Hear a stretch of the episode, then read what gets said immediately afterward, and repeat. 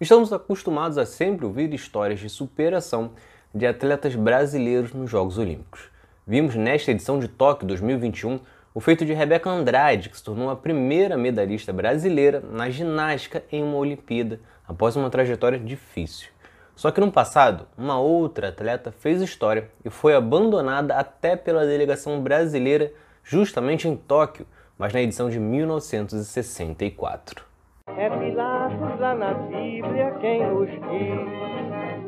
E também faleceu por ter pescoço o infeliz autor da guilhotina de Paris.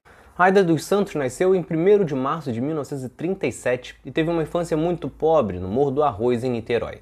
Filha de um pedreiro e uma lavadeira, ambos analfabetos, teve que trabalhar desde cedo para ajudar no sustento da casa.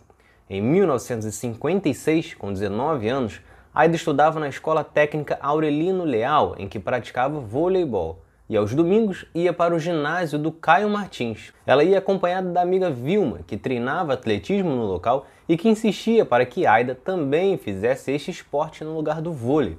E como tinha dificuldade de formar times para jogar vôlei, acabou aceitando a recomendação e passou a treinar saltos logo nos primeiros treinamentos já começou a se destacar ao chegar próximo dos recordes estaduais. Porém, a Aida teve que enfrentar todos os tipos de discriminação por ser mulher e estar em um esporte que a sociedade não via como indicado para o chamado sexo frágil e também por ser pobre e negra e muitas das vezes participar de competições em locais mais elitizados com competidores de classes sociais mais altas. A tensão existia até mesmo dentro de casa, por ela seguir o caminho de um esporte que era visto como que não faria entrar dinheiro e, portanto, não ajudaria nas despesas. Só que Aida resistiu e fez história. Ela conseguiu se classificar para os Jogos Olímpicos de Tóquio em 1964 para competir no salto em altura. Só que não foi uma classificação qualquer. Ela foi a única mulher brasileira a garantir vaga para a competição. Para isso, ela teve que superar até mesmo o preconceito do próprio Comitê Olímpico Brasileiro, que, mesmo após Aida alcançar o índice olímpico de 1,65m, a obrigou a repetir a seletiva mais cinco vezes. Só que a discriminação não pararia por aí. Única mulher e negra, ela foi abandonada pelo comitê que a deixou sem material, nem intérprete e nem apoio técnico. Ela teve que correr atrás até de uniformes para a cerimônia de abertura e também para a competição. Até mesmo o calçado utilizado na disputa só, ela só conseguiu graças ao apoio de alguns atletas cubanos que ajudaram a encontrar um que servisse. Para piorar, Aida dos Santos torceu o pé nas eliminatórias e mais uma vez não teve qualquer auxílio da delegação. Até mesmo outros atletas brasileiros ironizavam sua passagem pelo Japão, a chamando de turista. Ainda assim, ela conseguiu ficar em quarto lugar no salto em altura com uma marca de 1,74m, ficando 4 centímetros abaixo da medalha.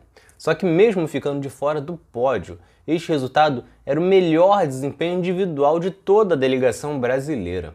Além disso, ela ficou por mais de três décadas como a brasileira com o melhor desempenho dos Jogos Olímpicos, sendo superada apenas em 1996, quando Sandra Pires e Jaqueline Silva foram as primeiras a ganharem uma medalha em uma Olimpíada. Se for considerado apenas os esportes individuais, o feito só foi batido em Pequim em 2008 com bronze de Kathleen Quadros no judô. Ao longo da carreira, passou pelo Fluminense, Vasco da Gama e Botafogo e ainda garantiu a medalha de bronze nos Jogos Pan-Americanos de 1967 e 1971.